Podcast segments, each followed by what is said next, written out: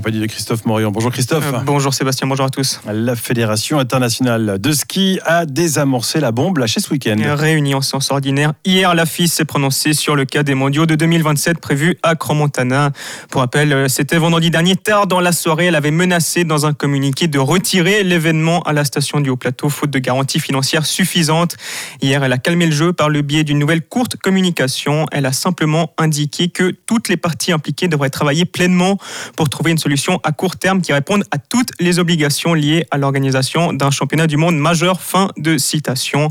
Un pas donc vers une réconciliation dont se réjouit Swisski et son CEO Diego Tsugier qui l'ont fait savoir dans un communiqué. Affaire à suivre. Sur le plan organisationnel, les prochaines courses de Grand Montana reposent sur Didier Desfago. Le directeur de ces fameux futurs championnats du monde devra monter une nouvelle équipe avec une mission très claire, livrer des épreuves masculines dès l'an prochain, puis des compétitions étoffées en 2026 avant le rendez-vous ultime de 2027. Et Didier Defago l'assure, le travail a déjà commencé. Bah, le gros du job, c'est encore une fois, c'est de, de, consolider, de mettre en place l'équipe euh, qui va travailler sur la, sur la piste nationale.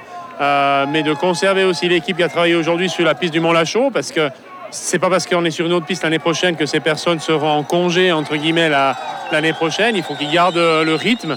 Donc l'objectif, c'est vraiment qu'ils soient aussi de la partie l'année prochaine et on fera les répartitions euh, des pistes en, temps voulu. Maintenant, il y, a, un gros travail d'infrastructure à faire euh, sur la piste nationale, que ce soit du câblage, que ce soit la, mise aux normes des filets de haute sécurité. Euh, et aussi sur la Mont-Lachaud, mine de rien, pour les Coupes du Monde, aujourd'hui, on a un standard, mais il y a un standard qui doit, qui doit s'élever par rapport au championnat du monde.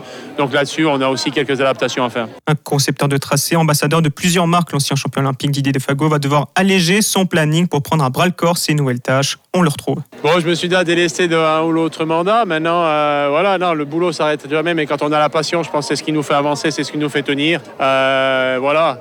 C'est clair qu'il y, a une grosse partie administrative euh, à effectuer. Euh, j'ai la chance aussi d'avoir un, job qui se fait autant sur le terrain qu'au bureau, donc ça c'est top.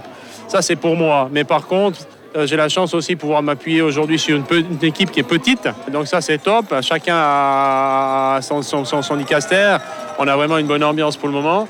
Et l'objectif maintenant, c'est de croître un petit peu cette équipe, comme j'ai dit, dans les 3-4 prochaines semaines. Donc euh, il y aura des, personnes clés, quelques postes clés qui vont, être, euh, qui vont être attribués et ça va permettre vraiment de travailler déjà direction 2025. Avec une participation, avec euh, une bonne délégation, je pense. on sera un petit peu plus de 10 personnes sur, sur les finales de Salbord. Didier Defago répondait à Hugo, à Hugo Dacustedia l'an prochain. Une descente masculine devrait se tenir à Crans-Montana à la même période que les épreuves féminines de cette année. À voir si l'une ou l'autre course viendra s'ajouter au